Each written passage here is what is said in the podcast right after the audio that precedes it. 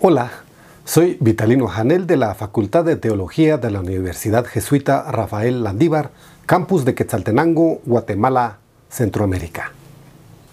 En este episodio hablaremos de las consecuencias del estilo de vida de Jesús de Nazaret. El contenido de este tema está compuesto por textos escritos por José Antonio Pagola y Sergio Armstrong. Como siempre le invito para que se quede hasta el final. Comencemos. De Jesús a Cristo. Conociendo al Jesús histórico para llegar a proclamar al, Cristo, de la fe.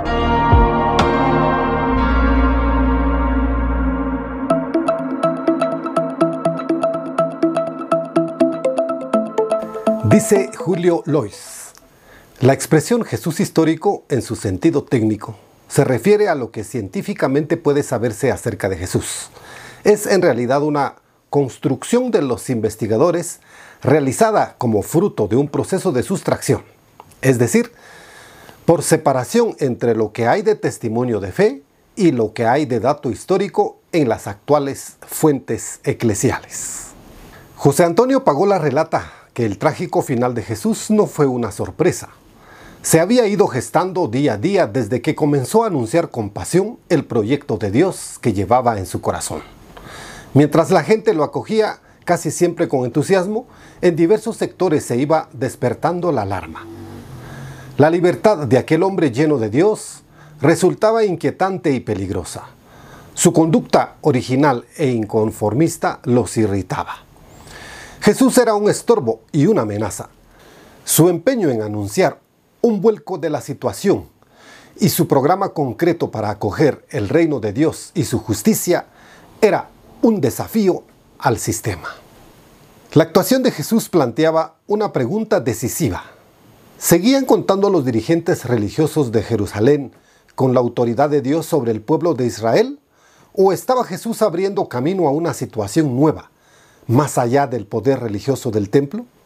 La tradición cristiana ha conservado una parábola que según Marcos parece dirigida a las autoridades religiosas del templo. La parábola de los viñadores homicidas, que se encuentra en Marcos 12, 1, 8 y paralelos Lucas 29, 15 y Mateo 21, 33, 39. Este enfrentamiento a los poderosos dirigentes del templo era mucho más temible que las disputas con escribas y fariseos sobre cuestiones de comportamiento práctico. Junto a ellos, el mayor peligro para Jesús venía de quienes ostentaban el máximo poder. Su anuncio de la implantación inminente del reino de Dios su visión crítica de la situación, su programa de solidaridad con los excluidos y su libertad representaban una radical y peligrosa alternativa al sistema impuesto por Roma. Jesús se fue convirtiendo en un profeta inquietante, fuente de preocupación primero y peligro potencial de subversión más tarde, según se iba conociendo mejor el impacto de su actuación. Jesús podía ser ejecutado en cualquier territorio controlado por Roma bien en Galilea, donde reinaba Antipas, vasallo fiel del emperador, bien en Judea, donde gobernaba directamente el prefecto romano. Jesús contó con la posibilidad de un final violento. No era un ingenuo, sabía el peligro al que se exponía si continuaba su actividad y seguía insistiendo en la irrupción del reino de Dios. Tarde o temprano su vida podía desembocar en la muerte. El peligro lo amenazaba desde diversos frentes. Mientras recorría las aldeas de Galilea, tal vez no pensaba tanto en la intervención de Pilato, que fue finalmente quien lo ejecutó. Su palacio de Cesarea del Mar quedaba apartado del ambiente campesino en que él se movía.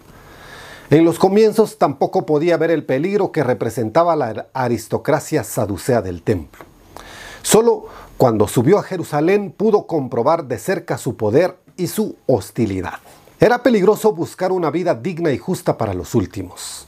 No podía promoverse el reino de Dios como un proyecto de justicia y compasión para los excluidos y rechazados sin provocar la persecución de aquellos a los que no interesaba cambio alguno ni en el imperio ni en el templo. Era imposible solidarizarse con los últimos como lo hacía él sin sufrir la reacción de los poderosos. Jesús sabía que tanto Herodes como Pilato tenían poder para darle muerte.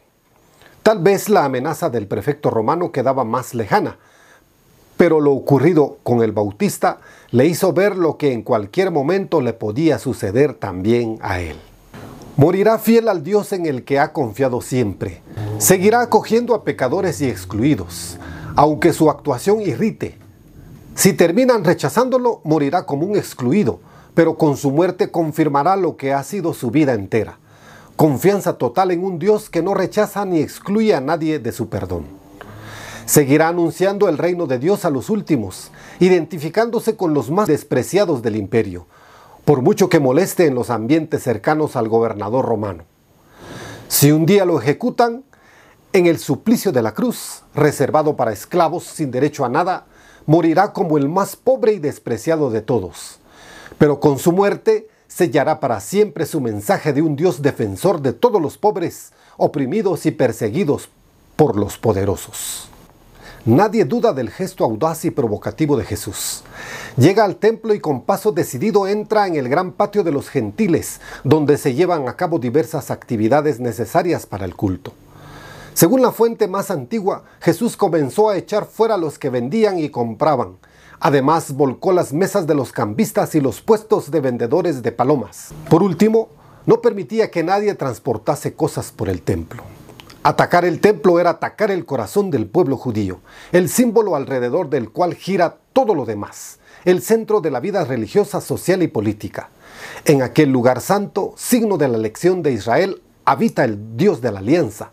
Su presencia garantiza la protección y la seguridad para el pueblo. Allí se hace visible la unión del cielo y la tierra, la comunión entre Israel y su Dios. Solo ahí se puede ofrecer a Dios un sacrificio agradable y recibir su perdón. Cualquier agresión al templo era una ofensa peligrosa e intolerable, no solo para los dirigentes religiosos, sino para todo el pueblo.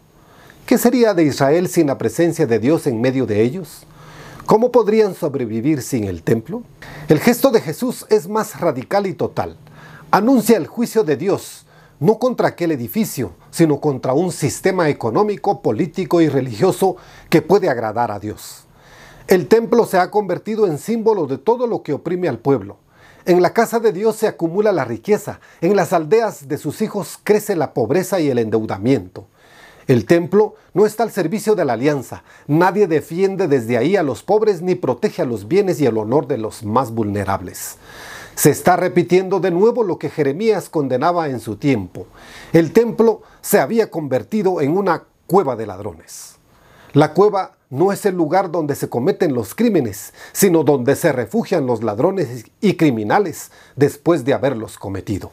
Por su parte, Sergio Armstrong dice, la muerte de Jesús fue consecuencia de su vida. Sus palabras, acciones y actitudes le valieron la condena por parte de las autoridades y de los principales grupos judíos.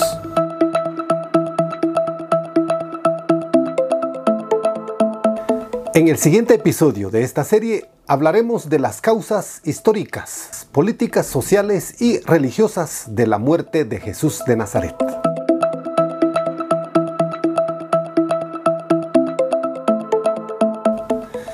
Muchas gracias por su atención. Y no olvide que hay que conocer al Jesús histórico para llegar a proclamar al Cristo de la fe, con razón, sin fanatismos ni fundamentalismos. Hasta el próximo episodio. De Jesús a Cristo. Conociendo al Jesús histórico para llegar a proclamar al Cristo, de la fe.